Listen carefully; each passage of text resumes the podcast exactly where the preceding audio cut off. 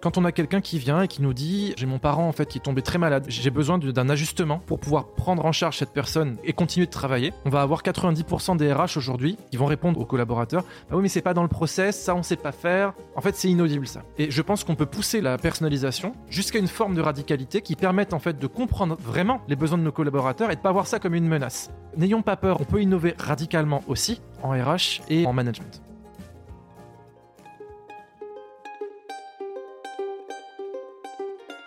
Vous connaissez l'adage après la pluie le beau temps?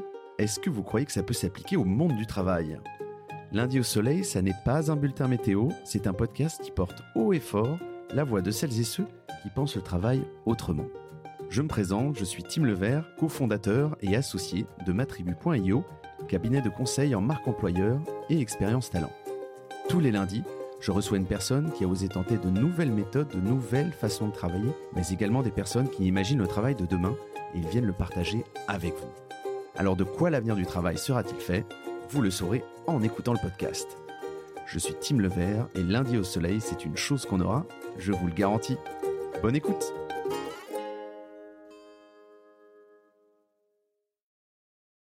Bienvenue dans ce nouveau numéro du podcast Lundi au Soleil. Dans ce nouvel épisode, j'accueille Kevin Bouchareb, directeur Future of Work chez Ubisoft. Kevin, comment vas-tu? Ça va très bien, Tim. Merci pour ton invitation. Je suis ravi de te recevoir dans le podcast. Euh, je me réjouis d'avance de la discussion qu'on va avoir. Alors, pourquoi ta présence aujourd'hui? Bah déjà parce que nous on a beaucoup évoqué euh, dans, plein d'épisodes euh, les chief happiness officer, les chief quelque chose officer, etc. Chief bullshit officer, mais ça c'était une BD. Et, et, en fait aujourd'hui moi j'ai vraiment envie que tu nous partages euh, bah en fait, ce qui est ton métier. Alors, il y aura un gros plat de résistance là-dessus. Quelle est, enfin, nous détailler les responsabilités, qu'est-ce que ça revêt comme ambition aussi, et dans le futur, euh, qu'est-ce que ça va avoir comme rôle pilote et pilier dans, dans une boîte, et puis ta vision tout simplement aussi euh, de ce qui se passe actuellement, et puis de, de ce que tu vois va se passer demain, dans les mois à venir, les années à venir. Très bien, avec plaisir. Euh, avant de rentrer dans le vif du sujet, il y a toujours quelques questions que je pose euh, que je pose à l'invité. Alors le lundi, est-ce que tu le passes au soleil ou au boulot? Non, je le passe au boulot. Mais avec la semaine de 4 jours, je pense qu'il y a des personnes qui vont le passer au soleil. De plus en plus. Ouais, c'est fort possible. Et du coup, à quoi il ressemble ton lundi Souvent, c'est assez classique, c'est une journée de réunion. Pour toi, euh, c'est comment? Euh, Alors, j'évite, pour être très honnête, les grosses réunions. C'est quelque mhm. chose qui m'angoisse un peu de commencer la semaine de cette façon. Et c'est un moment que je dédie en général au dépilage de mes mails et beaucoup de lecture. Euh, j'ai remarqué que le week-end était assez prolifique en général euh, dans, dans en termes de contenu. Exactement, en termes de contenu. Et donc je passe pas mal de temps en fait à regarder ce qui s'est passé et puis à me à mentaliser un petit peu les micro tendances qu'on peut observer dans la semaine et qui vont dicter un petit peu l'agenda de la semaine qui suit. Euh, alors merci de me de, de, de, de me tendre cette perche là. Euh, la prochaine question c'est plutôt où est-ce que tu vas chercher tes inspi sur le future of work, que ce soit euh, tu vois des entrepreneurs, des auteurs, des hommes, femmes évidemment, que ce soit tu vois des bouquins, des, de la presse. Où est-ce que tu vas piocher tes idées? Alors, euh, j'ai une manière un peu non académique, on va dire, de, de, de toucher du doigt ces sujets-là, parce que je me base beaucoup sur de l'empirique. Donc, je passe beaucoup de temps avec des gens mmh. différents que j'interviewe euh, ou avec qui je discute de manière formelle ou informelle euh, dans le cadre des rencontres que je peux faire autour de conférences, de séminaires, etc. Et c'est vraiment mon premier corpus. La, la matière que j'utilise la plus, c'est celle-là. Mm. Et je sais que c'est contre-intuitif, puisque euh, une des euh, prérogatives qui est la mienne dans le cadre de mon job de Future of Work, directeur Future of Work, c'est d'aller justement essayer d'extrapoler des tendances, de les quantifier, de les mesurer, etc.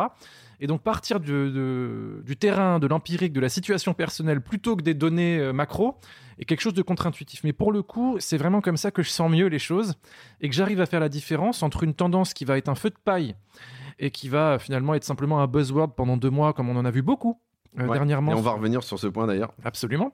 Et ce qui serait plutôt révélateur d'une tendance de fond qui s'inscrirait dans le temps long, euh, sur laquelle les, les, gens auraient eu euh, la possibilité de, de se questionner et d'avoir un discours structuré. Mm. Et c'est ce qui me permet de faire la différence une fois que j'ai dit ça, évidemment, on revient sur des choses un petit peu plus classiques. Et je dois dire que LinkedIn m'aide beaucoup. Ouais. Parce que maintenant euh, que j'ai pu en fait créer ce réseau avec un certain nombre de, de personnes ou d'influenceurs mmh. pertinents sur le sujet, ouais. je pense notamment euh, un certain nombre de personnes qui bossent chez Microsoft, qui font d'excellents papiers sur ce sujet-là. Côté France, euh, mon, mon, autrice préférée reste Laetitia Vito. Bien sûr. Je trouve extrêmement pertinente sur ces questions et fine et, à chaque fois la suivre est un bonheur. Voilà quelques exemples de personnes qui me qui m'aident et au fil des j'aime de ces personnes et de des contenus de ces personnes, ça crée en fait un fil sur LinkedIn qui est tout à fait pertinent et qui m'aide à me documenter. Et puis à côté de ça, il y a le vernis plus prospectif, plus scientifique où là typiquement il y a des il y a des revues de sociologie des organisations, des revues de business reviews, ce genre de choses assez mm. classiques, qui finalement vont nous, vont nous décrire des, euh, des, réalités, vont être capables de les mesurer, de les quantifier et de faire eux aussi la différence entre des tendances de fond et des choses plus conjoncturelles. Donc c'est un mix de tout ça, mais j'insiste lourdement sur le côté expérientiel de ma démarche, mm. parce que c'est ce qui me singularise, je dirais, de la plupart de mes collègues prospectivistes notamment. Et alors juste, moi j'ai une question là-dessus. Euh, déjà merci pour euh, pour ces références-là. Je pense que c'est hyper important. J'avais pas encore eu ces réponses-là, donc je suis ravi. Euh, moi, il y a, y a, une question qui qui, qui, qui, me brûle les lèvres. Toi, tu bosses chez Ubisoft. On va revenir dans deux secondes sur ce qui est Ubisoft, mais qui est une, quand même une boîte assez costaud. Est-ce que tu t'appuies quand tu discutes avec des gens? Alors d'un côté, il y a les penseurs et ceux qui réfléchissent et les stratèges, on va dire, et puis il y a ceux qui font aussi, un peu les doers, euh, désolé pour l'expression, mais les gens avec qui tu discutes, est-ce que c'est des gens, tu parlais de Microsoft tout à l'heure, est-ce que tu vas surtout t'inspirer des gens qui sont dans des grosses boîtes, ou en fait tu t'en fous, tu te dis, euh, bah je veux aussi m'inspirer du mec où ils sont 10, euh, du mec, pardon, ou de l'entrepreneur, homme-femme, peu importe où ils sont 10, ou la boîte où ils sont 40, la PE, la TPE, la PME, TI, grand peu importe en fait. Alors évidemment, peu importe, et je vais te dire que j'ai quand même une petite tendresse Mm. pour euh, les entrepreneurs. C'est parce que je vois que c'est là où ça, se, ça bouge le plus facilement, mm. pour, pour des raisons simples d'agilité. Mm. Et euh, je dois dire que par exemple, une boîte comme Alan m'inspire énormément dans son, dans son modèle de management. Ça revient souvent. c'est bien normal parce que non seulement ils sont dans l'action, ils font des choses qui sont pertinentes et intéressantes, mais en plus, ils ont pris ce temps de recul pour le mentaliser, pour travailler sur les concepts, et ils ont mis ça dans un bouquin. Mm. Et le bouquin est excellent, il est porté en plus par des fondateurs qui vont porter la bonne parole, donc ça, ça me plaît beaucoup.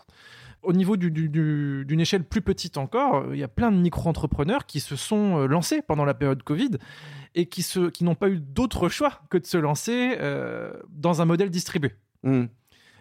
Exclusivement horizontal, sans bureau, avec des technologies qui ont été pensées pour la collaboration à distance et qui donc de fait sont dans le future of work, qu'ils mm. le veuillent ou non. Donc évidemment des témoignages de gens comme ça, c'est hyper inspirant. Entre le grand groupe et, la start-up, on a une boîte comme LDLC qui aujourd'hui défrait un peu la chronique sur la semaine de 4 jours. Oui, il est très visible. Très visible et pour de très bonnes raisons. Mm. Et euh, qui ne s'inscrit pas que dans la semaine de 4 jours. La semaine de 4 jours, c'est un, C'est une, une, initiative parmi d'autres. Exactement, qui porte d'ailleurs très bien et on voit bien pourquoi mais qui s'inscrit dans un corpus là aussi mmh. euh, de méthodologie managériale et de, de, rapport au travail finalement très décentralisé, très très responsabilisant, qui vient mmh. répondre aux injonctions et aux aspirations à la liberté, la mobilité, la responsabilisation, l'autonomie. Et en fait, tout ça s'est mis ensemble, encore mmh. une fois, dans un contrat qui respire euh, l'authenticité. Et donc ça, ça me plaît beaucoup. Puis après, évidemment, du côté des grands groupes, il y a des gens qui pensent tout ça, qui l'articulent, qui le font. Donc pour moi, il y a les trois j'ai quand même une tendresse particulière, je le redis, pour le monde des, startups ou des micro-entreprises.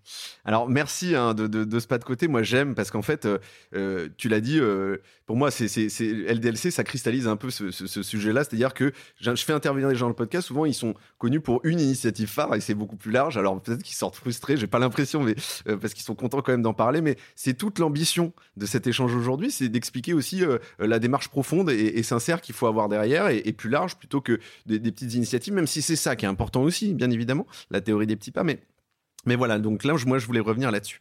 Euh, on fait toujours un, petit pas de côté sur le parcours de l'invité. En l'occurrence, toi, aujourd'hui, ça va être un petit peu plus robuste euh, parce que justement, c'est le sujet du jour. Alors, aujourd'hui, tu bosses chez Ubisoft, qui est un groupe. C'est une boîte de jeux vidéo, pour ceux qui connaissent pas. Hein. Moi, j'ai été un gamer pendant très longtemps et j'ai poncé un certain nombre de, consoles, mon PC et d'autres, et j'en passe. Euh, avec des franchises ultra connues, il y a Rayman, Les Lapins Crétins, Prince of Persia. Bon, bref, il y en a, y en a 50 000, il y en a à l'appel. Au niveau monde, c'est une boîte qui est assez colossale. Hein, je sais plus combien il y a d'employés, mais je crois que c'est euh, on est on est on est au-delà des 20 000, je crois. On est sur 20 000, c'est ça. Euh, et au niveau au niveau France, c'est beaucoup plus à taille humaine. Vous êtes combien euh, aujourd'hui? En France, on est environ 6 000. Ouais. Et ça comprend les fonctions HQ, mmh. les fonctions support et de conception, et plusieurs studios, mmh. plus d'une dizaine, qui sont répartis dans plusieurs endroits en France. Il y en a évidemment à Paris, mais il y en a également à Annecy, à Montpellier, à Bordeaux. donc on, on est présent dans beaucoup d'endroits. Ouais. Alors moi je regarde ton parcours. Alors pour ceux que ça intéresse, bien évidemment, euh, vous pourrez aller voir euh, le profil LinkedIn. Mais euh, tu as bossé chez PSA, Peugeot Citroën, chez L'Oréal, Orange Business Services. Enfin, tu as quand même fait. Bon alors tu as un très beau track record. Mais la question c'est Qu'est-ce qui à chaque fois a déclenché justement de l'intérêt euh, par rapport à ce que tu fais aujourd'hui dans ces différentes expériences-là? Alors, je, suis quelqu'un de positif, faut le savoir, Mm. mais malheureusement, c'est une pulsion de mort, comme disent les psychanalystes, qui m'a poussé vers la remise en cause de la subordination au travail, c'est l'ennui. Euh, Il y a eu beaucoup d'expériences en fait dans lesquelles euh, je me suis plongé et où je me suis ennuyé. Et cet ennui, euh, j'ai essayé de le déconstruire, de le mettre à distance parce que je me dis c'est pas normal en fait qu'au travail on s'ennuie autant. Mhm. Alors qu'est-ce qui produit de l'ennui au travail?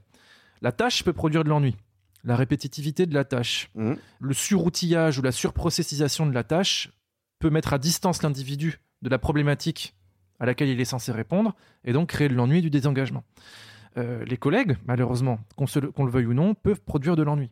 Si le niveau euh, intellectuel, le niveau euh, général des conversations qu'on peut avoir est Oui. pas à la hauteur de ce qu'on vient chercher, ça produit de l'ennui. Mhm. Le contexte, les contraintes peuvent produire de l'ennui. Est-ce que finalement passer une heure, une heure et demie dans les transports pour faire ce qu'on aurait pu faire chez soi, euh, ça va pas aussi produire de l'ennui et donc créer une forme d'astreinte au boulot surcontraignante qui va peser sur moi? Donc il y a tout ça finalement qui a agi sur euh, l'ensemble de mes expériences professionnelles antécédentes. Et donc je me suis tourné vers le conseil en me disant bah, le conseil c'est connu pour être un endroit euh, euh, dans lequel on est sur-investi, Mhm. on est sur-mobilisé, donc c'est fait pour moi. Je vais pas m'ennuyer en faisant du conseil. J'ai fait beaucoup de choses dans le conseil et tout n'est pas évidemment ennuyeux, loin de là. Mais j'ai aussi connu de l'ennui dans le conseil. Ouais, je, veux bien te croire. Euh, notamment sur ce sujet de la surprocessisation, Mm. de la surouti- du suroutillage du travail, et euh, parfois aussi, euh, et c'est un des vices qui est connu dans le conseil, euh, on dit souvent que le conseil est une machine à produire du bullshit, justement. Euh, je pense que c'est faux. J'ai connu plein de gens très intelligents et très euh, qui ont fait des choses extraordinaires pour leurs clients dans, dans le conseil, et c'est- vrai heureusement. Mais il y a aussi cette tendance, et elle existe, effectivement, parfois, bon, à énoncer des évidences de manière intelligente et à se laisser penser que ça fait du sens pour le client et pour soi. Et en fait, cette escroquerie finit par produire du désengagement, un syndrome de l'imposteur très important et au Mm. final de l'ennui. Mm. Donc on, on peut combler ce vide avec autre chose, mais c'est vrai que euh, à force de le vivre, j'ai voulu le, le conscientiser le plus possible. Et en conscientisant ça, j'ai fait un chemin justement vers le futur of work. Je me suis rendu compte que j'étais pas tout seul, Ouais. et je me suis rendu compte qu'il y avait pas mal de gens qui, euh, pour plein de raisons, soit s'ennuyaient au travail, Mhm. soit étaient ennuyés par le travail. Ouais. Et en fait, en mettant bout à bout tous les facteurs d'ennui du travail ou au travail, je me suis retrouvé en fait à questionner la subordination de manière générale. Mhm. Et c'est là où justement j'ai commencé à me dire, Hum, il y a peut-être quelque chose à jouer du côté d'un contrat social employeur-employé renouvelé, dans lequel on irait casser toutes ces structures d'ennui, qu'elles soient, encore une fois, l'ennui au travail ou l'ennui du travail, et donc recréer quelque chose qui va faire du sens, qui va engager, qui va rendre le travail authentique, et donc déconstruire finalement toutes les structures qui pèsent sur l'individu au travail. Euh, alors là-dessus, ce qui est intéressant, c'est que j'ai l'impression qu'il n'y a pas, euh, bon, c'est comme c'est un, métier un peu émergent euh, qui est à la croisée des chemins, on va y revenir après, il n'y a pas forcément de, de parcours type, très concrètement. Du coup, c'est quoi c'est, Tu dis ce, ce, côté un peu euh, introspectif euh, que tu as fait, euh, toi, c'est toi qui as construit ta fiche de poste, ou tu t'es dit, enfin pas ta fiche de poste, tu as construit ta fiche métier, tu t'es dit, putain, c'est ça que je veux faire, tu te l'es tu te l'es mis noir sur blanc, ou tu t'es dit, ou tu as regardé, tu t'es dit, bah, en fait, c'est un job qui existe, mais qui n'est pas encore très euh, connu. Comment tu as procédé euh, Alors, qu'on soit clair, hein, ce que je viens de vous raconter là au niveau de- de- des moteurs qui ont fait que je suis intéressé en fait à la remise en cause de, de la subordination au travail sont ce qui font que ça me plaît et c'est Ouais. que je me suis posé des questions et que je suis arrivé à des conclusions. En termes de parcours professionnel, je pense que la compétence qui est la plus utile dans mon métier de directeur du futur du travail, c'est tout ce qui touche à la conduite du changement. mhm. J'ai fait du conseil pendant 8 ans chez Accenture, j'ai ensuite été consultant dépendant chez Accor pendant un an et demi. Ouais. Et ça a été vraiment la corde la plus euh, forte que j'ai utilisée dans le cadre de ces deux expériences. Et la conduite du changement, ça consiste justement à se questionner Mhm. euh, sur euh, un changement potentiel, à le mentaliser, à faire de la pédagogie dessus, et ensuite à enclencher tout un tas d'actions qui vont faire que les individus vont se l'approprier et ensuite le mettre en œuvre. Sauf que tu le fais pour les autres dans ces cas-là, et là, tu le fais pour toi. Exactement. Et donc, le futur du travail consiste précisément à anticiper des changements, Mhm. à mesurer leur potentiel impact et à mettre en place des plans qui vont viser à proposer aux employés euh, bah, de s'associer à ces changements, de les approprier et ensuite de les mettre en œuvre. Donc, c'est pour moi une mission de conduite du changement, je dirais assez, euh, au sens noble du terme, mais appliquée à une logique prospective puisqu'on crée l'inconnu. Et c'est ce qui rend les choses intéressantes. En termes purement pragmatiques, en effet, c'est un job qui n'existait pas. Et donc, j'ai co-créé, si j'ose dire, avec ma DRH, Annika Grant, qui m'a laissé un vrai terrain de jeu là-dessus. Hein, ce que ça voulait dire que d'être un, directeur du futur du travail. Et j'aime souvent à, dire que, euh, en tout cas, la manière dont moi je me représente les choses, hein, c'est qu'il faut avoir une prise d'air dans les nuages, mmh. dans la prospective, et une prise de terre, c'est-à-dire dans la mise en œuvre. Et c'est vraiment comme ça que je me représente le métier. Je m'explique. Je passe 50% de mon temps dans les articles, dans les rencontres, dans les bouquins, dans les datas beaucoup, mmh. pour essayer. Là, tu vas chercher des faits, des inspirations. Anticiper, mmh. comprendre le réel et le faire valider. Et j'essaie de retranscrire ce réel auprès de mon leadership, mais également des managers opérationnels d'Ubisoft, mmh. pour qu'ils puissent comprendre ça. Parce que c'est super dur. Ah le monde bouge tellement vite, et c'est tellement difficile de faire la différence entre des tendances de fond et des symptômes conjoncturels, si j'ose dire, que faire ce travail de traduction du réel et d'apport finalement de connaissances est déjà en soi quelque chose de très euh, utile. Mmh. Mais de l'autre côté, si on veut vraiment donner corps à cette euh, stratégie, en tout cas à ce que, à ce qu'on a, avant d'être une stratégie, c'est d'abord des faits, des faits sociaux, des faits sociétaux, des faits managériaux. Il faut traduire ce contexte qu'on a identifié dans des politiques organisationnelles, culturelles, managériales, RH, qui soient le reflet de ces tendances. Et donc ça, c'est la deuxième partie de mon job, la fameuse prise de terre, mmh. où là, il s'agit plus de penser, il s'agit de mettre en œuvre. Et donc, dans une logique de test and learn, sur laquelle je reviendrai sûrement, euh, ben, on va identifier clairement des projets, des politiques, des pratiques qu'on va tester directement avec les équipes et qui, on pense, sont la réponse à ce contexte-là. Mmh. Je prends un exemple. Si on se dit qu'il euh, y a une aspiration forte à la liberté au travail, qu'on anticipe par des datas, par des interviews, par un certain nombre de choses, eh ben, de ce fait-là, on va essayer de déduire un certain nombre de pratiques managériales ou organisationnelles qui soient une réponse à ça. Et ensuite, on va les tester dans nos studios on va mesurer l'impact, l'impact sur la qualité de nos jeux, sur euh, la productivité de nos équipes, sur l'engagement, et voir si on s'est planté ou si au contraire ça fonctionne bien. On ajuste et on étend. Alors moi là-dessus j'ai quand même une question. Alors merci hein, de, nous détailler ce que ça revêt comme responsabilité. Je pense que c'est très important. Euh, pour moi l'enjeu que je vois, mais dans ce que tu dis, c'est-à-dire que il faut un savant mélange. Alors idéalement bien sûr de prospective et, de concret, mais euh, de se dire aussi les, collaborateurs sentent une impulsion, mais il faut apporter des preuves, c'est-à-dire des preuves très concrètes. Moi, j'ai une question qui, une fois de plus, me brûle les lèvres, mais c'est, euh, euh, tu vois, euh, on parle beaucoup de marque employeur. Moi, je travaille énormément sur la marque employeur avec mon cabinet de, de conseil, ma tribu. Mais la question que je me pose, c'est est-ce qu'à un moment donné, le, c'est quoi la, enfin, imagine qu'il y a un job qui s'appelle le, le, chief marque employeur officer. Mhm, je mhm. dis une bêtise, tu vois, ce serait quoi la différence par rapport à, à, un chief euh, future of work, tu vois, euh, un directeur future of work? C'est une très bonne question. Donc, faut, faut déjà savoir que évidemment la marque employeur est un des, des partenaires clés. Mmh. Euh, de la division, si j'ose dire, Future of Work, au même titre que le légal, au même titre que le knowledge management, au mmh. même titre que le learning. C'est aux confluences de plein de, plein de pratiques différentes il est possible, et d'ailleurs certains de mes homologues aujourd'hui sont dans des départements de marque employeur. Le vrai problème qu'on va avoir avec la marque employeur, c'est qu'aujourd'hui c'est associé à un exercice essentiellement de communication et pas d'organisation. Donc très cosmétique presque. Euh. C'est ça. Mmh, Alors je te rejoins complètement là-dessus. Et c'est la grosse différence qu'on va mmh. faire avec mmh. une mission Future of Work. La mission Future of Work, elle est là pour euh, changer le réel. La marque employeur est censée être là pour le décrire et le sublimer. Donc pour moi, c'est deux étapes différentes. Ouais, alors je, suis d'accord avec toi. Je ne vais pas balancer sur euh, certains de mes concurrents, je te rassure. Mais, effectivement, euh, cet aspect cosmétique, il est important. Mais en fait, euh, pour moi, c'est dire tout se passe bien chez nous. Et puis tu dis, putain, la boîte a l'air dingue. Tu arrives à l'intérieur et pour le coup, tu retrouves pas ces valeurs et des preuves concrètes. On parlait de preuves tout à l'heure, où tu te dis comment ça se transforme effectivement en, fait dans le dur, quoi, tout simplement. Donc je suis d'accord. Là, effectivement, il y, y, a une dichotomie sur le sujet. Et c'est là où, le Future of Work, si je peux me permettre, peut renforcer la marque employeur pour éviter de tomber dans cet écueil. Mm. C'est que, euh, alors, ça peut aussi être pris par des départements, des directions de la transformation. Je vois pas mal de mes homologues qui peuvent travailler dans ces directions-là et qui seraient justement le bras armé mm. de la marque employeur pour donner des preuves, mm. essayer d'aligner le discours avec la réalité. Alors concrètement, quoi, toi quand tu es arrivé, on va pas refaire ton onboarding, euh, euh, mais tu es arrivé tu vois, c'est quand même couillu comme choix d'arriver dans une grosse boîte comme ça où tu as quand même pas mal de, responsabilités. comment tu comment tu t'y es pris euh, T'as as pris alors t'as pas pris les collaborateurs, 6000 collaborateurs de, plein fouet en leur disant oh, voilà, je suis le directeur Future Fork, voilà comment ça va se passer. C'était quoi tes premiers jours, tes premières semaines? Qu'est-ce qui a été C'était quoi le plus gros challenge et comment tu as réussi à le transformer et, quel, je dirais quel pain tu t'es pris un peu quoi? Tu vois, j'imagine tu as dû essuyer des plâtres. Alors, si Annika, ma DRH, m'écoute, j'espère qu'elle m'en voudra pas de révéler cette, petite anecdote, mais c'est connu, hein, donc il n'y a pas de sujet.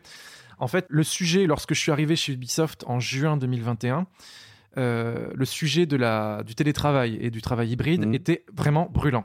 Il était absolument nécessaire de sortir avec une guideline. Les gens se posaient beaucoup de questions à cette époque. On s'en pose toujours d'ailleurs beaucoup, hein, rassurez-vous, on n'a pas craqué le truc. Mais en tout cas, à l'époque, il y avait une tension importante au mais Comme dans plein de boîtes où c'était pas brûlant, c'était carrément calciné, tu vois. Donc, ouais, mais euh, c'était vraiment ça. Ok, ouais. Et donc, en l'espace de je crois que c'était au bout d'une semaine et demie, euh, ma DRH m'a dit écoute, ce serait vraiment chouette que tu puisses te présenter et présenter la démarche que tu vas avoir auprès de toute la communauté RH dans le cadre d'un town hall, c'est-à-dire mmh.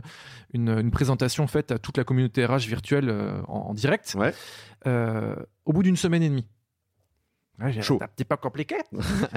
Et, euh, audacieux. ouais, audacieux, mais bon, finalement, on, l'a fait. Elle a vu que j'avais de l'énergie à revendre et que je connaissais mon sujet, donc elle a dit allez, on y va, on essaye. Ça a très bien pris, ça a beaucoup rassuré en fait les équipes de savoir qu'il y avait quelqu'un qui allait essayer de mettre de la dynamique là. Mmh. Et une semaine plus tard, je passais en comité exécutif, donc au bout de deux semaines et demie, pour présenter justement cette euh, proposer du moins une organisation de la task force Future of Work mmh. auprès du comité exécutif. Et euh, donc voilà c'était ça l'onboarding. Sacré baptême de feu.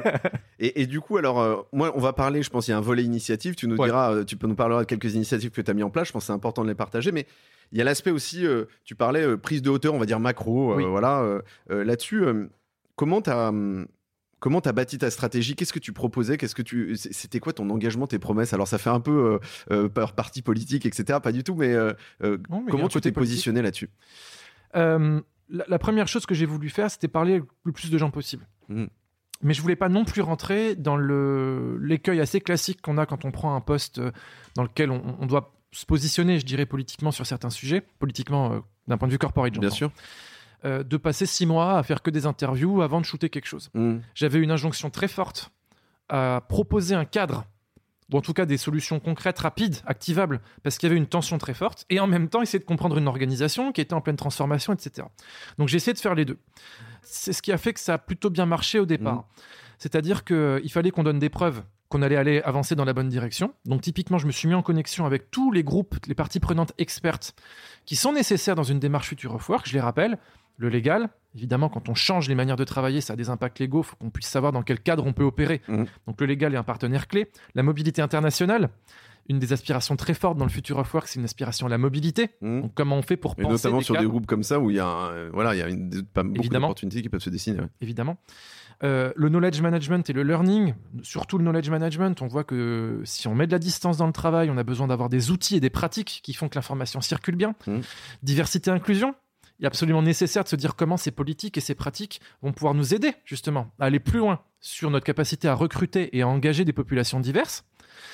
Euh, j'en oublie sûrement, mais en tout cas, il y a un certain nombre de fonctions expertes comme celle-là mmh. avec lesquelles j'ai dû me mettre au travail tout de suite, très vite.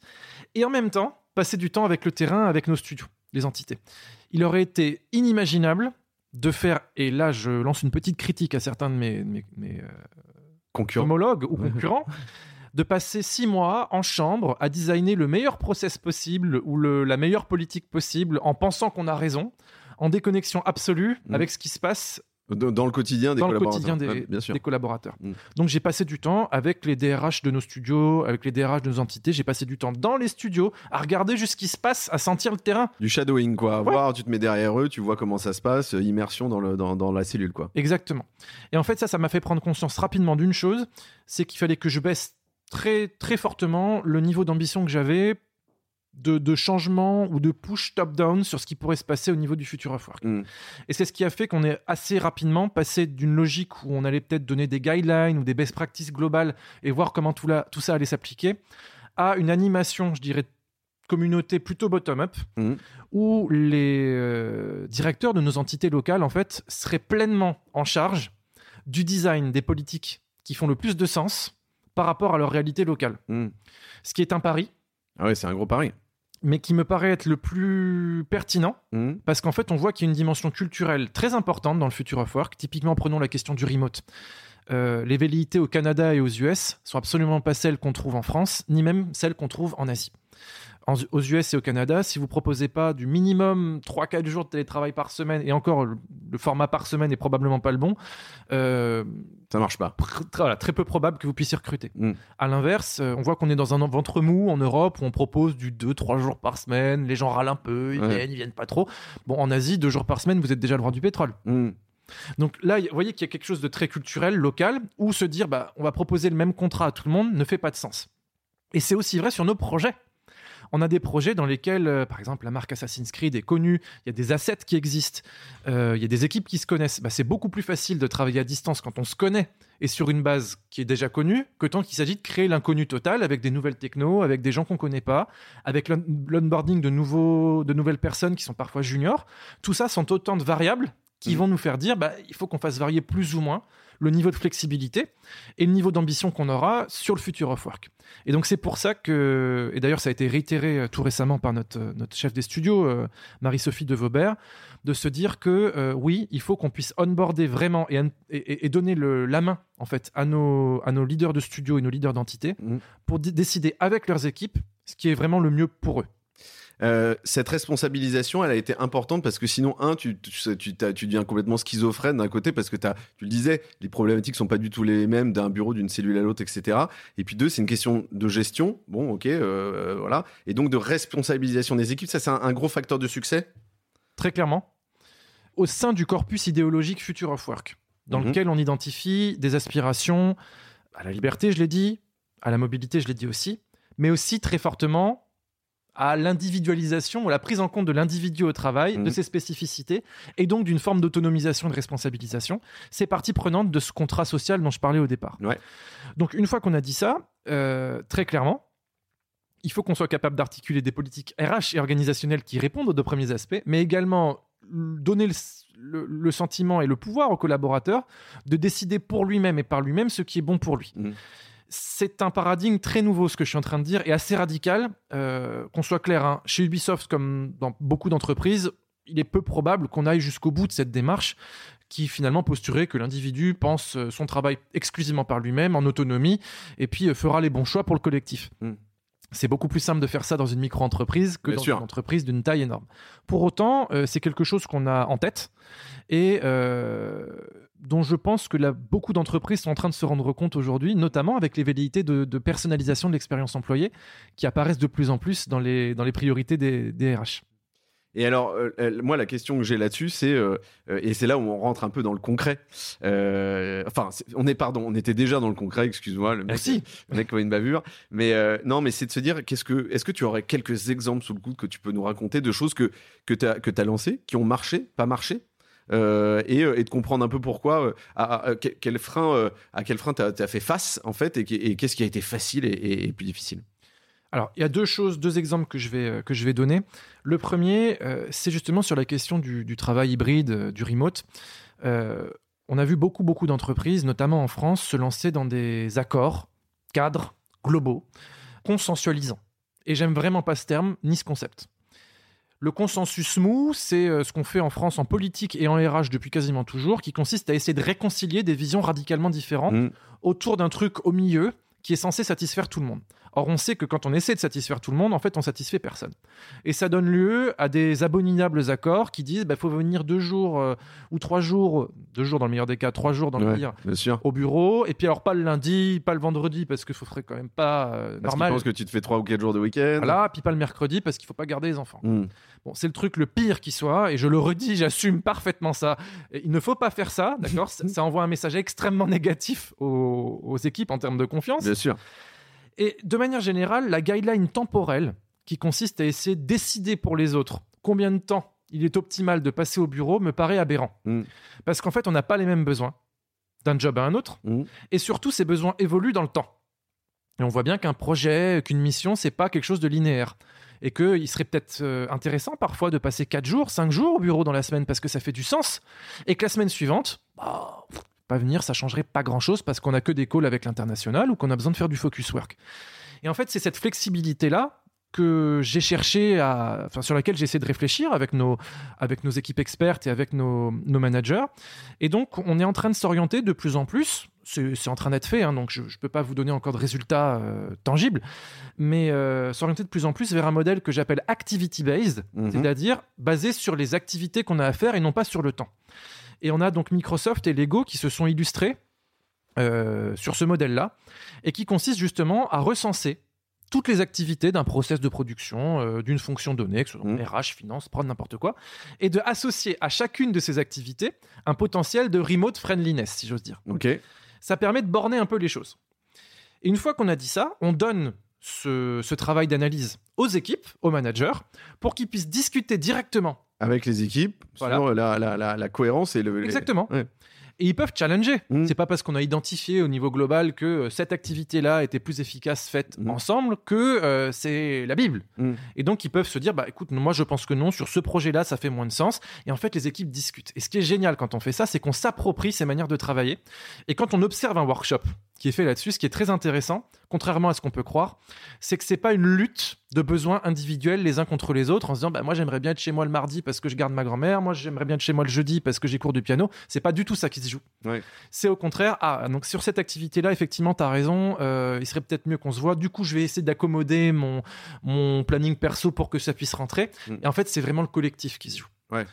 Dans de très rares du dialogue, c'est presque du compromis aussi, euh, de Ouais, à l'échange, etc. Mm. Sauf que le compromis, il a lieu à l'échelle managériale la plus intelligente et pas au niveau euh, global. Mm. Donc, sincèrement, c'est un modèle que je recommande. C'est un modèle sur lequel je pense qu'il faut pousser. En revanche, je vais être très modeste euh, et très humble avec vous. Euh, on ne sait pas aujourd'hui si c'est euh, la bonne chose à faire. On manque de recul. Mm. Microsoft a, a publié un certain nombre de- de- d'études de, cas euh, qui me font dire que je pense que ça va dans le bon, dans le bon sens. Mais euh, là aussi, hein, c'est test and learn. Mm. Donc ça, c'est la première initiative que je voulais partager avec vous. Et la deuxième, c'est le work from anywhere. J'en suis assez, euh, assez fier parce que ça a été un, un travail de longue haleine et je, je tiens à profiter de l'audience qui m'est donnée pour remercier de nouveau euh, mes super collègues du légal et de la mobilité internationale qui, ont, qui sont vraiment sortis, je trouve, de leur zone de confort sur cette Ouais, question. Pour travailler sur ce sujet, bien sûr. Exactement Complexe, ouais. parce que c'est un sujet très complexe. Et donc, euh, je vous l'ai dit tout à l'heure, quand on fait un peu de prospective, on se rend compte qu'il y a une, euh, une aspiration à la mobilité qui est très forte euh, et qui d'ailleurs est intergénérationnelle, hein, contrairement à ce qu'on peut croire. Et une fois qu'on a, dit ça et qu'on a vu ce- cet état de fait, euh, comment est-ce qu'on peut répondre à ça?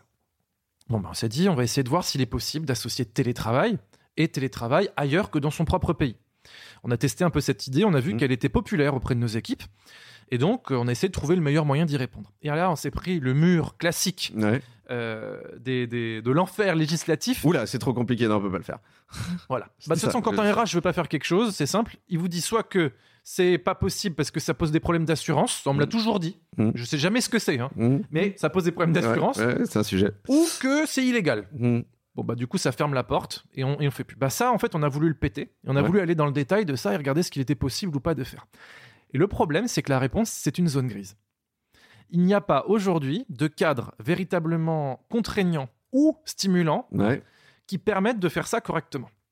En revanche, il y a des zones rouges qui sont assez faciles à identifier en termes de nombre de jours et en termes de pays dans lesquels on peut vraiment pas le faire. Mm. Donc on a pris ces zones rouges, là on a dit bon bah ça c'est le cadre dans lequel Ça, on va jouer. off, on touche On peut pas. pas y toucher. Mais il y a une zone grise. Mais dans la zone grise, on est allé voir ce qu'on peut faire. Et donc, c'est ce qui a fait qu'on a lancé cette politique Mhm.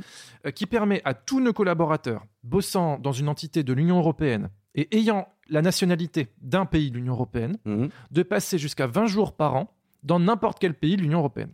N'importe quel bureau d'un pays européen ou n'importe quel pays européen. N'importe quel pays, y compris les pays dans lesquels on n'est pas présent. Ok. Donc Top. ça, c'est hyper intéressant. Euh, J'ai vu que pas mal d'en- d'entreprises d'ailleurs commençaient à se poser la même question Bien sûr. et, c'était et c'était chouette de faire partie des pionniers. Mhm. Et euh, ce qui est intéressant, c'est qu'on a vu que à l'usage, en fait, ça, ça concernait un, un nombre rel- relativement réduit finalement de personnes qui le prenaient. hein. On n'est Mhm. pas sur des volumes très importants. Donc je tiens à rassurer les managers. Mais parce que c'est aussi le début de cette, de, de, de, de cette euh, initiative-là. Enfin, Bah, déjà, mais aussi parce que c'est un certain coût, donc tout le Mhm. monde ne peut pas forcément se permettre de passer 20 jours, euh, je sais pas trop. où. Et puis aussi parce que euh, ça intéresse pas tout le monde. Des gens qui sont très contents de pouvoir le faire aussi en France. ouais, bien sûr. Donc ça, évidemment, on l'autorise aussi. Et, euh, et surtout, en fait, on n'a eu aucun problème. Le fameux cas du ah oui mais alors qu'est-ce que tu fais si un collaborateur se casse le bras quand il est euh, en Espagne en Roumanie? Une espèce de de- d'aberration qu'on me cite systématiquement Mm. bah, en fait un je sais pas Deux, c'est pas grave. Mm. Et trois, le risque, il est de quelle nature? Est-ce que c'est un risque pénal? Non. À partir du moment où c'est pas un risque pénal, c'est un risque qu'on peut mesurer, Mm. euh, au même titre qu'un risque business. Et oui, en RH, on peut aussi prendre des risques Mm. et voir comment on peut bah, se dire bah oui, on n'avait pas prévu ce truc-là, ça va nous coûter un peu d'argent, évidemment qu'on va le prendre sur nous, et puis c'est tout. Oui, tu as intégré la notion d'aléa et tu te dis, en fait, euh, euh, même si euh, j'ai vu toutes les alternatives possibles, parce que tu peux pas envisager tout, tout- toutes les merdes qui peuvent arriver, Non. mais tu te dis, il peut se passer des choses, on gérera à ce moment-là, tu essaies de te couvrir autant que faire se peut, mais tu avances effectivement à- un, peu, un peu dans l'inconnu, c'est normal, puisque c'est le concept euh, même de, de- de ta fonction, et de se dire, on gérera quand on verra ça, et ça sera notre cas d'école aussi. Ça sera notre cas d'école, c'est typiquement du test and learn, Mm. c'est pas grave. Il faut encore euh, essayer de, de mesurer les risques. Non, ce n'est pas grave. Mm. Et là, je voudrais faire un petit tacle au principe de précaution qui prévaut systématiquement en RH en France ou en politique et qui consiste à vouloir tout mesurer, euh, tout pré- prévoir tous les cas de figure Mm. et à penser des politiques, qu'elles soient des politiques euh, sociales. RH, organisationnelles, en fonction des 0,1% d'éventualité que ça se passe mal, plutôt que des 99,9% de possibilité que ça se passe bien. Bah, moi, je c'est- me- Ça, c'est quand tu penses comme un assureur, quoi. C'est les, Oui. les gens fonctionnent comme ça, ouais. Mais on n'est pas des assureurs. Non, non, non, c'est sûr. Et quand on fait du business, justement, bah, on doit essayer de se dire oui, s'il y a, y une, mobi- il y a une- une aspiration très forte, Mm. on peut y répondre. Il y a des cadres qui existent pour ça. Il y a des choses qui sont inconnues. Ok, c'est pas grave. Mm. Et en plus de ça, et je pense que les juristes qui nous écoutent le savent, le droit est là pour s'adapter au réel et pas l'inverse. C'est pas au réel de s'adapter au droit. Mm. Et donc, si on, lance des pratiques qui sont là, une réponse à des aspirations sociétales profondes, un jour ou l'autre, le droit va s'adapter et va nous donner raison. Mm. Donc, on est aussi là pour le créer, ce droit. Bien sûr. Et alors, moi, la question que j'ai là-dessus, et elle revient souvent dans le podcast, c'est euh, qu'est-ce qui a été facile et, et- et- est-ce qu'il y a des trucs sur lesquels t'en as chié sur ces, sur ces initiatives-là, par exemple? Alors, comme dans n'importe quelle organisation, euh, la question du, du- du management et de l'appropriation par le management de Mhm. ces choses-là est compliquée. Mais c'est pas propre à Ubisoft. Oui, bien sûr. Euh, Il y, a une- il y a une notion déjà, et je pense qu'il faut, il faut, il faut le dire, hein, euh, intergénérationnelle d'appropriation de ces nouvelles façons de travailler, où il va être plus difficile pour quelqu'un qui a passé toute sa carrière avec un certain modèle managérial, un certain modèle social, un certain modèle de collaboration, d'un coup d'un seul, de se dire qu'on va tout radicalement changer et intégrer là-dedans de la distance, de l'autonomisation, de la responsabilisation, alors que pendant 20 ans, on lui a demandé de contrôler des chiffres, de contrôler du temps de travail et de prescrire le travail dans, toutes ses, dans toute sa splendeur, si Mhm. j'ose dire, dans ses méthodes, dans ses interactions, etc. C'est un changement radical. Donc oui, il faut accompagner évidemment les managers, il faut accompagner le top management, qui Mhm. aussi peut parfois être, euh, être un peu effrayé par ces choses-là, ou en tout cas pas savoir quelle est la bonne mesure à donner à ces, à ces choses-là. C'est évidemment le premier frein. Le second frein, c'est le frein dont je parlais juste avant, c'est-à-dire le frein euh, d'un mindset euh, un peu particulier qui consiste à vouloir se protéger des risques, se protéger de tout, Ouais. plutôt que, de construire l'inconnu. Mm. Là-dessus, ça aussi, c'est une transition à opérer. Et pour ça, il faut embarquer clairement dès le départ en fait, les fonctions euh, expertes avec lesquelles vous allez travailler et faire ce chemin avec elles. Mm. Et puis aussi, peut-être revoir un peu à la baisse de temps en temps nos ambitions, pas tout transformer du jour au lendemain. Donc, c'est être rationnel et avoir une culture de la prise de risque aussi. Ouais, clairement. Enfin, tout simplement, ne pas avoir la peur de l'échec, de se dire, bon, ça a foiré, c'est pas grave, on apprend, on s'en fout, on passe. Alors ça, c'était le troisième point, chose. effectivement. Pardon, je t'ai coupé. Non, mais tu as foule, tout à fait raison. C'est un très bon point. Se départir de cette peur de l'échec. Mm. Une réussite, bah, ça restera une réussite en tant que telle. Un échec, c'est une réussite en devenir. Parce que on, on a, on a appris de quelque chose qui s'est pas bien passé et on peut Mm. capitaliser dessus. Donc il faut pas avoir peur. Il faut avoir peur de rien. Il faut se désinhiber, si j'ose dire. Quand il y a une bonne, une bonne idée qui sort quelque part, il faut la prendre tout de suite. Et puis le quatrième point, euh, dans le registre toujours de la peur, c'est euh, d'accepter une forme de radicalité dans les velléités qui sont poussées par nos collaborateurs ou par notre écosystème en général. Ouais. On voit que dans le business aujourd'hui, euh, ou dans, dans, ouais, dans le business, si on veut avoir du succès, des solutions consensuelles, molles, euh, on va faire comme avant, mais un peu mieux, bah, j'ai pas le sentiment que ça fonctionne super bien en fait. Mm. À l'inverse, des propositions rupturistes, complètement folles, Qui semble, totalement qui semble risquées, impossible à mettre en place, où tu te dis, putain, être une C'est galère ça. pas possible, etc. bah, il y en a 50% qui échouent. Mm. Et il y en a 50% qui réussissent et qui changent le monde. Et je pense qu'en RH, c'est pareil. Quand on a quelqu'un qui vient et qui nous dit euh, Je suis aidant, euh, j'ai mon, j'ai mon parent en fait qui est, qui est tombé très malade. Mhm. Et, euh, et en fait, euh, j'ai besoin d'un ajustement organisationnel très fort pour pouvoir prendre en charge cette personne dans le cadre, et, et continuer de travailler. Mhm. On va avoir 90% des RH aujourd'hui qui vont répondre aux, aux- aux collaborateurs Bah oui, mais c'est pas dans le process, ça on sait pas faire, Euh, ce serait injuste pour les autres, c'est pas équitable, etc. En fait, c'est inaudible ça.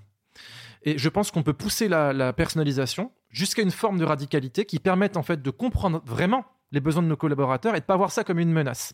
Et non, c'est pas inéquitable parce que par ailleurs, on peut offrir quelque chose d'autre pour répondre en fait aux besoins de, de nos collaborateurs qu'on aurait mal estimés. Mhm.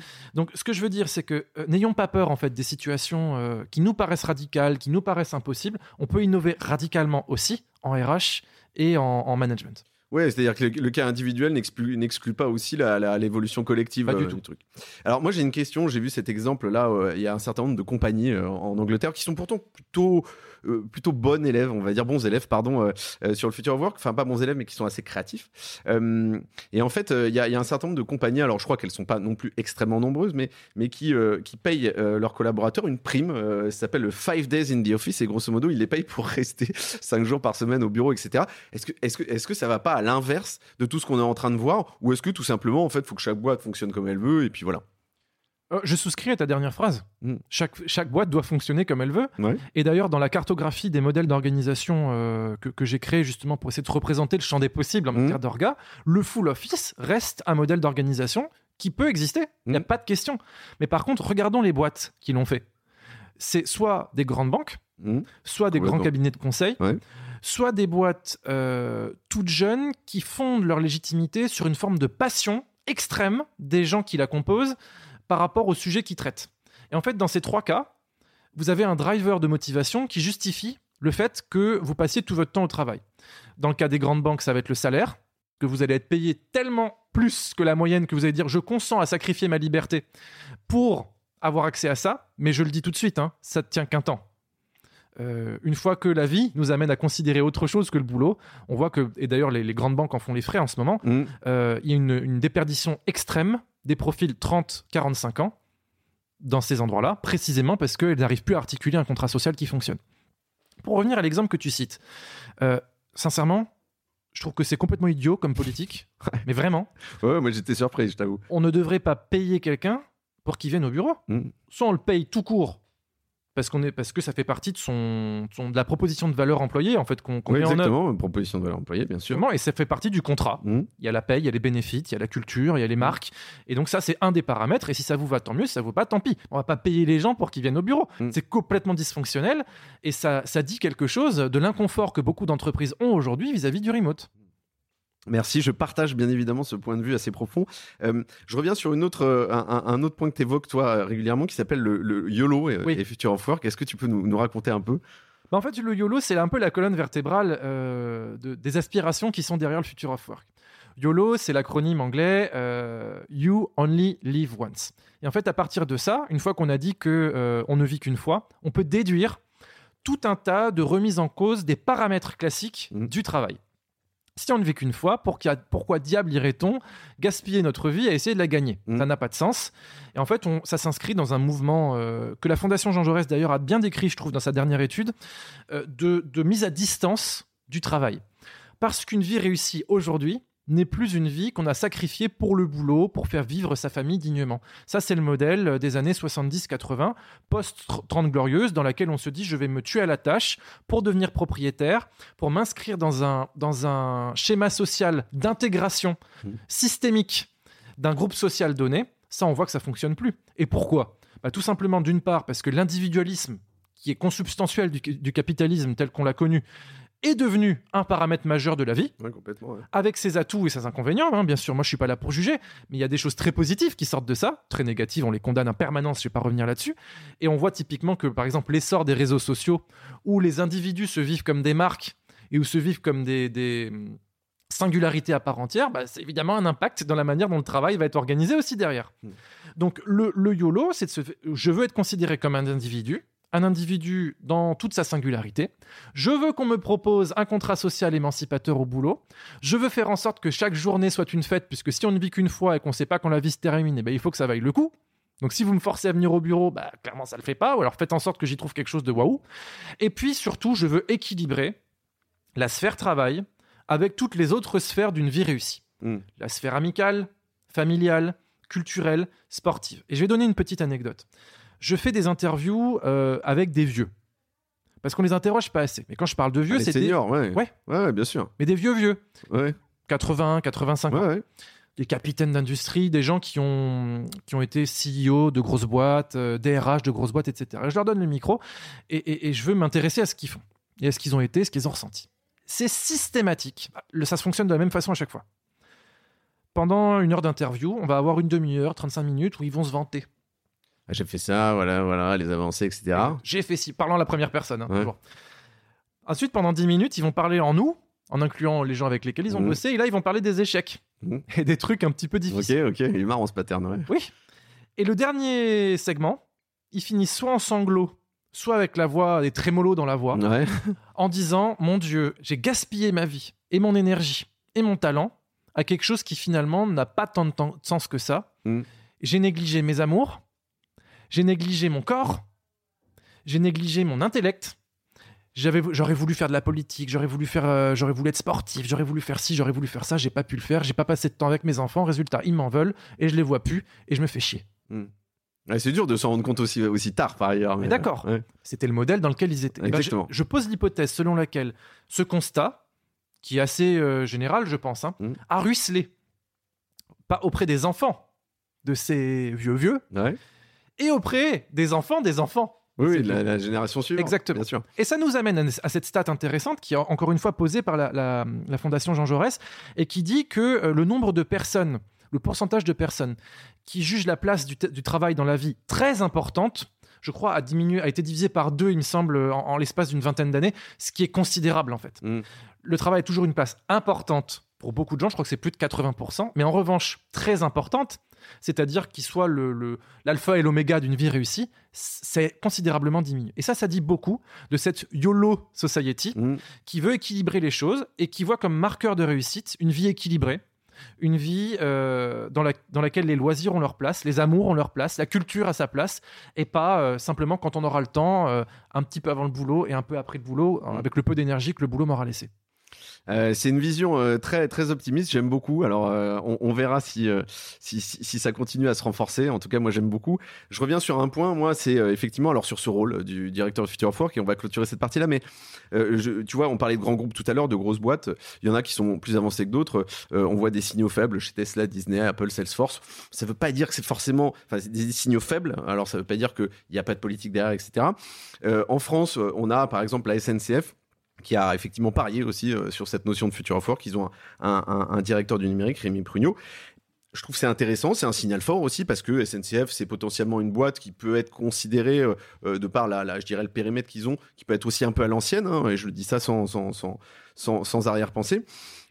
Là-dessus, moi la question que j'ai c'est ce serait quoi ton conseil pour les boîtes qui se disent bah en fait je veux créer cette fonction? Bah, déjà bravo à la SNCF parce que faut se rappeler que euh, pourquoi on crée une fonction de directeur futur Ce c'est pas pour se faire plaisir. Hein.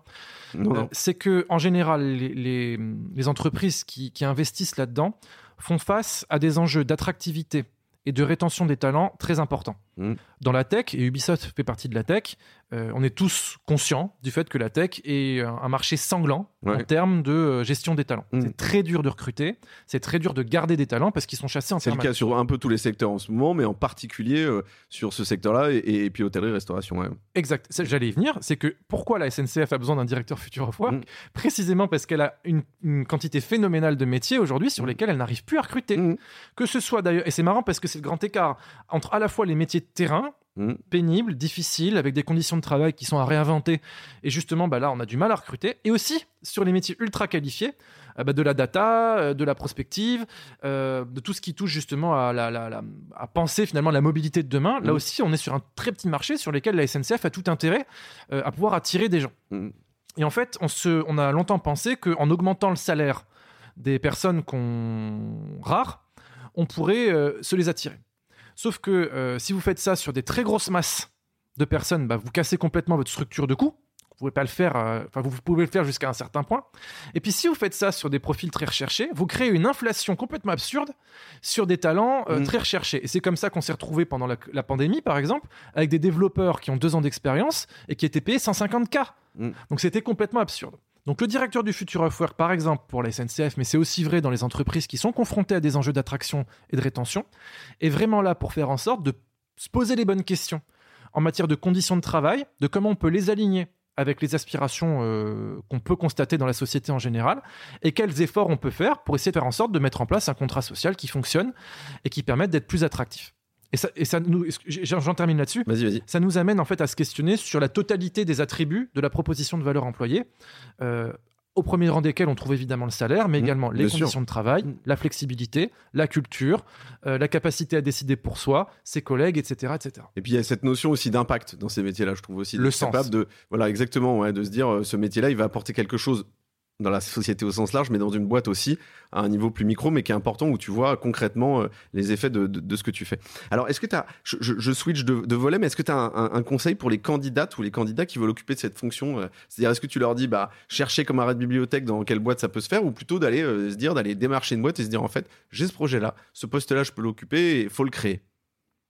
Elle est dure un peu cette question, hein. pardon, j'ai toujours deux, trois questions popcorn. Mais... Non, il n'y a pas de problème, c'est une question intéressante. En fait, démarcher une grosse boîte en disant vous auriez pas besoin d'un directeur du mhm. Future of Work, je, je le sens pas. Ouais, tu vois pas le truc à bout Non, clairement pas. Euh, par contre, aller poser des dans une boîte dans laquelle cette fonction n'existe pas, aller poser des questions au département marque employeur, à la direction des ressources humaines, à la direction de la transformation, euh, pour savoir comment ils opèrent justement la prise en compte des nouvelles mm. aspirations au travail dans le cadre de leur, du renouvellement de leur contrat social et de savoir dans quelle mesure ils pourraient justement euh, aider euh, dans, une, dans une logique de d'augmentation, je dirais, ou de, d'amélioration de, l'expérience employée en général, me paraît être intéressant. Et donc typiquement, en termes de, de titre de poste, on peut chercher effectivement euh, directeur Future of Work, directrice Future of Work.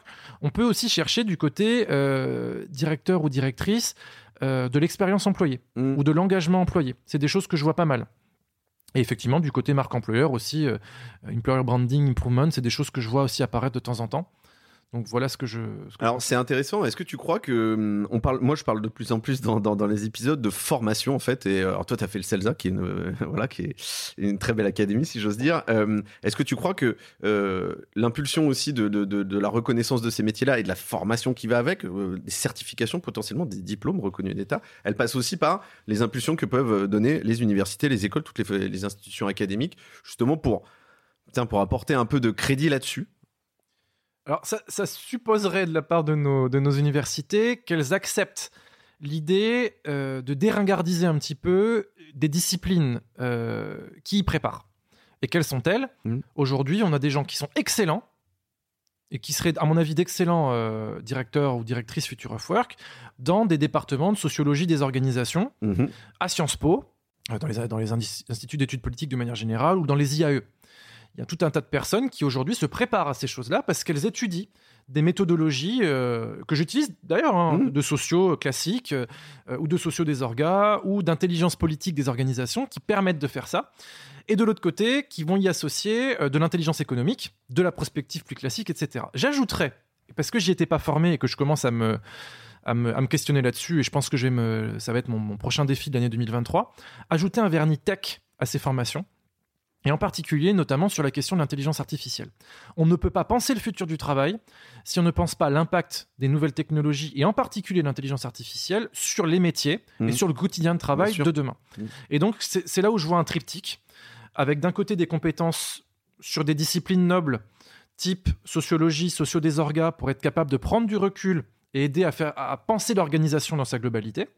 D'autre part, une forte culture économique, prospectiviste qui permettent en fait de comprendre ce qui se passe, et d'autre part un vernis beaucoup plus tech euh, qui irait permettre en fait bah, de savoir comment fonctionne un algorithme, savoir mmh. comment coder mmh. un petit peu, pas forcément jusqu'au bout, mais savoir comment tout ça fonctionne et essayer d'anticiper finalement les impacts. Et aujourd'hui, je vois pas de formation qui y répondent, euh, mais connaissant le CELSA et son potentiel d'innovation, je suis mmh. absolument certain que d'ici peu de temps, euh, on sera capable d'intégrer ces dimensions au CELSA. Et je sais qu'il y a pas mal de, de, de, de, formations qui commencent en fait à se questionner là-dessus et pour intégrer ces choses-là. Alors moi, ce qui est marrant, c'est que j'ai des gens autour de moi, ça vient presque des entrepreneurs et des entrepreneurs qui me disent, en fait, moi j'ai envie d'aller voir telle école, souvent c'est des plutôt bonnes écoles, euh, mais ça peut être dans n'importe quelle école, et dire en fait, moi j'ai envie de pousser cette formation-là, et en fait je vais la coécrire, etc. Je trouve que ça c'est une dimension intéressante parce qu'en fait il y a une dimension, euh, c'est pas forcément sachant, c'est plutôt euh, doueur. Je, l'ai testé, et puis j'ai la connaissance qui va avec, et puis le transformer dans un savoir, dans un quelque chose de très pédagogique. Ça, je trouve c'est quelque chose à pousser. Et je trouve que je sais pas s'ils le font suffisamment, mais j'ai l'impression qu'il y a une ambition sur les. C'est surtout les grandes écoles qui sont capables de venir solliciter voilà des, entrepreneurs ou hommes femmes peu importe et quelle que soit leur seniorité ou leur âge de dire mais en fait euh, tiens on a ça en tête euh, comme cursus qui peut être est-ce que tu peux nous aider à, l'écrire ou avant aller voir euh, voilà d'autres profils quoi ça je trouve ça très intéressant Ouais, je suis d'accord. Puis il y a plein de choses qui se passent dans l'éducation aujourd'hui pour, pour repenser un peu les schémas d'apprentissage, de, en mmh. fait, un peu classiques. Et typiquement, sur, une, sur un sujet comme le futur of work, pour moi, il y aurait, je dirais, je pourrais pas le quantifier, mais il y a un certain pourcentage en fait de, de, savoir académique, de méthodologie qu'il faut être capable de, de, comprendre. Il faut lire des auteurs euh, sur ce que c'est qu'une organisation, sa complexité, sa, complexité politique, organisationnelle, etc. Faut avoir des bases, je le redis, euh, sur la, compréhension technologique de tout ça. Mhm. Et puis après, il faut mettre en œuvre. Et typiquement des formats hackathon sur des sujets future of work en posant une problématique un peu un peu générale, en disant mhm. bah voilà, on s'est rendu compte dans les études qu'il y avait ça qui sortait, que par exemple les les, jeunes gens étaient très sensibles à la justice sociale comment on fait pour intégrer de la justice sociale dans le quotidien de travail des gens? Bonne question. Mm. Bon, bah, faisons un hackathon là-dessus avec des étudiants, laissons-les diverger le plus possible sur la question, mettons en place... Et s'abreuver de leur savoir et de leur, de leur expérience et de ce qu'ils ont en tête, quoi. Exactement. Mm. Et ça, ça fait une étude de cas très mm. pratique qui seront capables ensuite de redéployer dans leur métier et de se préparer pour de vrai à la complexité d'une orga. Euh, dernière question, et après je te propose qu'on passe à, la fin de l'entretien, euh, j'ai encore deux, trois questions, je te rassure. Euh, tu as parlé d'AI tout à l'heure, moi je trouve que c'est très important. On a vu, alors là on est début février sur l'enregistrement, mais on sera diffusé un peu plus tard dans l'année, au mois de mars. on a vu ChatGPT, voilà, qui commence à bien se mettre en place. Il y en a d'autres, il y a Dali, etc., qui sont des intelligences artificielles assez poussées, on va dire. À ce stade, en tout cas aujourd'hui, on n'en a jamais vu autant ça va bouleverser toi, ton métier. Euh, comment tu l'appréhendes ce changement-là? Parce qu'en fait, ça va avoir un impact assez phénoménal, potentiellement dans les semaines à venir, mais alors dans les années, j'en parle pas. Comment tu l'appréhendes? Ouais. Euh, déjà, il faut savoir que quand une, techno euh, arrive au niveau du grand public, mmh. ça veut dire que derrière, il y a quatre fois plus puissant qui traîne ouais, quelque part. Quelque part. Donc déjà, c'est flippant. Peut-être même dans les boîtes tech d'ailleurs. Absolument. Bah, dans le jeu vidéo, l'intelligence artificielle, c'est quelque chose qu'on connaît très bien. Mmh. On en mmh. a dans tous nos jeux. Donc, je veux dire, le, principe, on le, on le, connaît très bien. En revanche, la puissance de ChatGPT, c'est d'avoir rendu accessible très facilement et de manière très pertinente l'intelligence artificielle, je dirais, sur, la partie textuelle. Et je voudrais reprendre les mots de Guillemette euh, Paccard, qui est notre, euh, notre Chief Technology Officer euh, chez, chez, chez Ubisoft. et, qui qualifie en fait cette techno, alors si, si ma mémoire est bonne, de convincing bullshit. Vous demandez quelque chose à ChatGPT, et c'est vrai que ça va vous sortir du convincing, very convincing bullshit. Sûr, bah évidemment. C'est très puissant pour mm. sortir ça. En revanche, euh, faut, quand même se poser deux petites secondes en fait comment le truc est sourcé mm. et, ce que ça vous propose. Et typiquement, euh, il y avait un, exemple qui était cité euh, dans, une des études que j'ai vu passer euh, où en questionnant, il me semble, l'intelligence artificielle sur, sur des modèles d'organisation, je pense sur une question d'organisation au mm. travail, ça ressortait peu ou prou exactement la même chose que ce que McKinsey disait. Ouais, ok. Et en fait, ça peut être une machine à standardiser le monde si on n'y fait pas gaffe. Oui, c'est ça, bien sûr. Donc, voici un peu les, prudences oratoires que je voulais poser sur l'intelligence artificielle. En revanche, évidemment, euh, la massification des usages en IA va avoir, à mon avis, autant d'impact positif que négatif. Je voudrais commencer par le positif parce que, sincèrement, moi, j'y vois beaucoup de positifs. Je sais qu'il y a pas mal de gens qui sont pas d'accord avec moi là-dessus, mais moi, j'y vois beaucoup de positifs dans le cadre de la désubordination du travail dont je parle beaucoup. Euh, ce serait de la démagogie pure et dure, il y en a beaucoup qui le font, de dire que euh, des métiers pénibles sont des métiers qui ont du sens et qu'il faut encenser, etc. Mm. Un métier pénible, ça n'a pas vocation à être, pérenne, ça doit disparaître, quoi. Non, mais voilà, c'est ça. Donc, oui, il faut les valoriser. Oui, il faut les payer. Justement, mm. bien évidemment, il faut augmenter les salaires de ces métiers. Bien sûr. Mais il faut arrêter d'essayer d'en donner un sens qui n'en a pas. Mm. C'est un métier pénible. Et donc, on se grandira socialement si on est capable de les, de les automatiser et de les robotiser le plus possible. Sûr. Très clairement. Mhm. Donc la perspective selon laquelle on va, on va détourner l'individu de métier pénible est une perspective qui me réjouit. Mhm.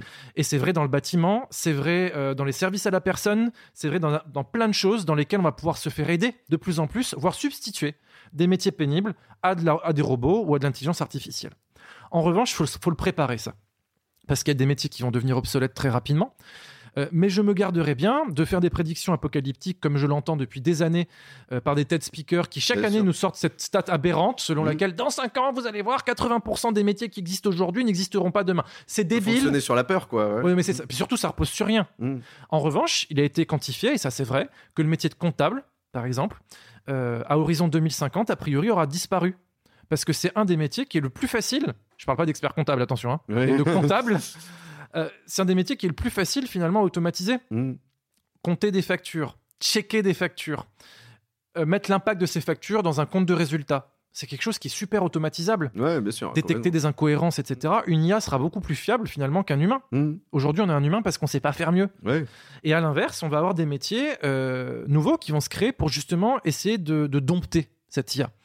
Euh, parce qu'on voit qu'elle pose des problèmes éthiques qui sont extrêmement importants. On se souvient tous là de, il me semble c'était Tay Tweets sur Twitter là où on avait on avait créé une IA qui mmh. avait pour but de créer des tweets et je crois qu'elle était devenue nazie au bout de deux semaines, euh, des trucs abominables. C'est ça. Et puis euh, en, fonction de comment on la nourrit cette IA, quand on voit ce qu'est Internet aujourd'hui et à quel point c'est la poubelle de l'humanité en termes de contenu, j'entends. Oui, bien sûr. Euh, si on nourrit une IA avec ça, ça peut donner des résultats apocalyptiques. Donc, il mm. faut faire vraiment attention à tout ça. Et il y a des gens euh, bah, dont le métier, c'est de penser à ça toute la journée. Et, je pense que c'est euh, important d'avoir un avis là-dessus. merci pour cet éclairage. Franchement, je le trouve pointu et, je partage en grande partie ce que tu viens de nous, ce que tu viens de nous dire et ces enseignements-là. Merci. Je te propose qu'on attaque la dernière partie. Après, je te libère. Est-ce que tu as un livre, un film, une série à nous conseiller? Incontestablement, en finir avec la productivité de Laetitia Vito. Alors, je l'ai reçu il y a pas longtemps et c'est effectivement moi aussi une bonne source d'inspiration. Donc, euh, je, ne peux que euh, aller dans ton sens. Est-ce que tu as une autre œuvre en tête? Euh, Ça peut être film, série, proche ou pas d'ailleurs du, future of work, de l'anticipation? Je te vois chercher. souvent, il y en a beaucoup. Ouais, c'est ça. J'ai du mal à choisir. Mm il y a une série, euh, mais j'arrive pas à me souvenir de son nom, c'est pour ça, euh, une série de documentaires qui a été produite par Arte, justement, et qui vient démasquer, euh, mais je vous l'enverrai en, Ouais, on va mettre ça dans le... Voilà, bien évidemment. Exactement. qui, qui questionne, en fait, le corporate bullshit, et qui me fait mourir de rire, et qui en même temps est très pertinent sur le, sur le futur du travail, parce qu'en fait, ça, ce documentaire aligne toutes les hypocrisies de la comédie au bureau. Mmh. Comédie professionnelle. Donc, le, le le présentéisme, le paraître au travail, euh, le, les dispositifs de surveillance au travail. Bref, mmh. en fait, il dissèque tout ça. Et je trouve que c'est extrêmement convaincant. Ah, ça a l'air absolument génial. Ouais, ouais. Et traité avec un, truc un peu dérisoire euh, et, humoristique. Exactement. J'aime beaucoup et je le mettrai effectivement dans le descriptif et j'ai hâte de le découvrir. Et je suis navré euh, pour les auditeurs de ne pas être capable de le ressortir par. Pas de problème, j'ai souvent des oublis de mon côté également. Euh, toute dernière question, est-ce que tu as une anecdote qui te vient en tête sur, et que tu as envie de partager? Sur un bon ou un mauvais souvenir souvenir non, mais il y a une anecdote que j'aime bien partager en fait, qui est assez symptomatique, je trouve, du, du, du conflit français Mhm. qui est autour de l'émancipation au travail. Et elle est liée au télétravail. Et je la cite souvent, euh, d'avril pour ceux qui l'ont déjà entendu, mais, mais euh, moi, elle me, elle me parle beaucoup. Il n'y a pas longtemps, il y avait une entreprise qui, euh, sur LinkedIn, se vantait de mettre en place un contrat, un accord pardon, sur le télétravail mhm. qu'elle qualifiait d'ambitieux mhm. et de respectueux des, des velléités des, des employés de deux jours de télétravail par semaine. Ok. Elle se félicite de ça sur LinkedIn. Ambitieux, on est, on est un peu loin, mais ok. Ouais, c'est ça. J'achète. Puis alors, je vois ça, moi, je fais, oh là là, ça fait longtemps que je travaille sur le sujet, euh, ça m'étonne un peu de voir ça. Ouais, bien sûr. Donc, je contacte une personne de l'entreprise en question mm. et j'ai accès en fait à, à l'étude. Parce qu'il se trouve que dans le post LinkedIn, la, la, boîte disait euh, on, a fait ce que 80% de nos employés voulaient. Mm. Nos, employés, nos employés voulaient deux jours de télétravail par Mais qui ont-ils interrogé Non, mais ils ont interrogé tout le monde, c'est vrai. Ah, j'ai eu accès à l'étude, ils ont interrogé tout le monde. Question quel est le rythme de télétravail que vous préférez? Réponse A, 0 jours de télétravail. Réponse B, 1 jour de télétravail par semaine. Réponse C, 2 jours de télétravail par semaine. Et ça s'arrête. Point. Évidemment, 80% des gens ont répondu 2 jours de télétravail par semaine. Et on voit en fait l'hypocrisie absolue mm. qu'il y a derrière en, prenant les gens pour des imbéciles. Qu'est-ce que vous voulez que quel est le message que ça ça envoie? Mm. Sincèrement, vous c'est prendre les gens pour des abrutis et surtout euh, c'est dévoyer encore une fois le, vrai débat. Oui, c'est ça, bien sûr. C'est d'adresser, c'est d'adresser à côté en fait, euh, tout simplement. Hein, et il y a un côté pansement quoi en fait. Totalement. Mais pas du tout pérenne et pas du tout visionnaire. Totalement. Donc j'aimerais bien savoir comment ça s'est fini cette affaire, parce que je suis assez certain que les employés n'ont pas été dupes très longtemps bien sûr, bien sûr. de ce, de, ce truc-là. Et j'invite beaucoup euh, les entreprises françaises et, les auditeurs qui nous écoutent aujourd'hui, encore une fois, à arrêter d'avoir peur de tout et arrêter d'avoir peur de la radicalité. Dans les entreprises, par exemple, qui ont mis en place des contrats full remote, euh, on voit qu'en fait les gens continuent d'avoir envie de se voir, mm. sauf qu'ils choisissent quand ils le font et ils choisissent pourquoi ils le mm. font. Euh, donc arrêtons d'avoir peur de tout et soyons vraiment généreux dans la capacité à tester. Je pense que c'est vraiment l'horizon qui nous permettra de dépasser les, injonctions idiotes qu'il y a au, niveau du travail et du management en général. Kevin, merci pour ces dernières notes euh, et cette dernière vision que j'aime beaucoup et que je partage. Euh, j'étais vraiment ravi de te recevoir. Plaisir partagé. Et, et j'espère que les auditrices et les auditeurs ont beaucoup appris. Comme d'habitude, c'est mon cas. Moi, je ressors avec des idées plein la tête et envie de découvrir plein de choses. Euh, donc, merci encore de ta venue et de ce partage-là qui est très important. Avec grand plaisir. Merci à vous. Et puis, on suit tes aventures, bien évidemment, de près et de loin. Très bonne semaine à toi. À bientôt. Lundi au soleil, c'est fini pour cette semaine. Merci d'avoir écouté cet épisode jusqu'à la fin. S'il vous a plu, n'hésitez pas à le partager à une personne qui a passé la journée sous la pluie. Et oui, ça nous arrive à tous. Vous pouvez vous abonner pour ne pas louper les prochaines sorties, ou encore mieux, laisser un avis sur la plateforme d'écoute que vous utilisez. Lundi au soleil, c'est une émission produite par matribu.io, un cabinet de conseil en marque employeur et expérience talent. Un grand merci à celles et ceux qui travaillent avec moi de près ou de loin pour rendre ce podcast possible. Et nous, on se retrouve lundi prochain. Bonne semaine